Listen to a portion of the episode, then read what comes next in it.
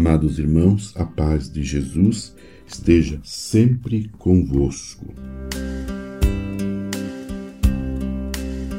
Continuando a nossa leitura da Marialis Cultus, documento do Papa Paulo VI sobre Nossa Senhora. Nota trinitária, cristológica e eclesial no culto da Virgem Maria. É da máxima conveniência, antes de mais nada, que os exercícios de piedade para com a Virgem Maria exprimam de maneira clara a característica trinitária e cristológica que lhes é intrínseca e essencial. O culto cristão, de fato, é por sua natureza culto ao Pai, ao Filho e ao Espírito Santo, ou, conforme se expressa a liturgia, ao Pai por Cristo no Espírito. Nesta perspectiva, torna-se ele extensivo, legitimamente, se bem que de maneira substancialmente diversa, em primeiro lugar e de modo singular, à Mãe do Senhor, e depois aos santos, nos quais a Igreja proclama o mistério pascal. Por isso mesmo que eles sofreram com Cristo e com ele foram glorificados.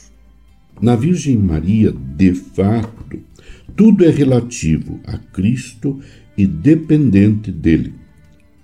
Foi em vista dele que Deus Pai, desde toda a eternidade, a escolheu Mãe toda santa e a plenificou com dons do Espírito, a ninguém mais concedidos.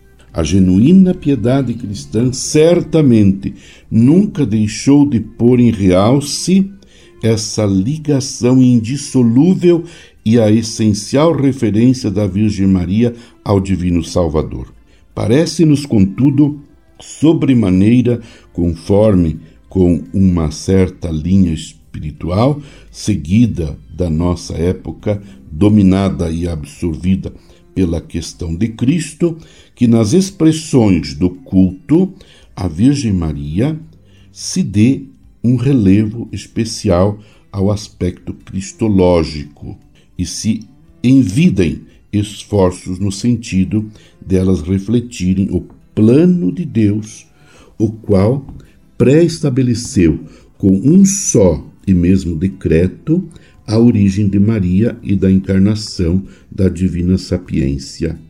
Isto concorrerá, sem dúvida, para tornar mais sólida a piedade para com a mãe de Jesus e fazer dela um instrumento eficaz para que alcancemos todos o conhecimento do Filho de Deus ao estado de adultos, à estatura do Cristo em sua plenitude, conforme Efésios 4:13.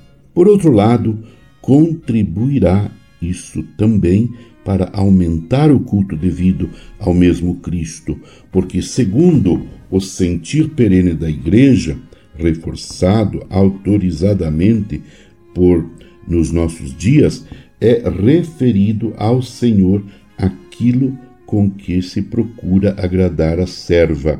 Desse modo, redunda em prol do filho aquilo mesmo que é devido à mãe. De tal sorte, transfere-se para o rei aquela honra que, em humilde tributo, se presta à rainha. Meu amado irmão, minha amada irmã, neste tempo quaresmal, tempo de buscar a nossa conversão, a nossa santificação, através da oração, do jejum, da caridade, da partilha e também da, de uma vida profundamente orante, é, busquemos caminhando com Nossa Senhora, permanecendo com ela em oração, busquemos esta conversão quaresmal. E também através da vivência da campanha da fraternidade, cujo tema é Fraternidade e Amizade Social, com o lema a fundamentação bíblica de Romano de Mateus 28 23 8 Vós sois todos irmãos e irmãs. Abençoe-vos Deus Todo-Poderoso, Pai e Filho e Espírito Santo. Amém. Você ouviu Palavra de Fé com Dom Celso Antônio Marchiori.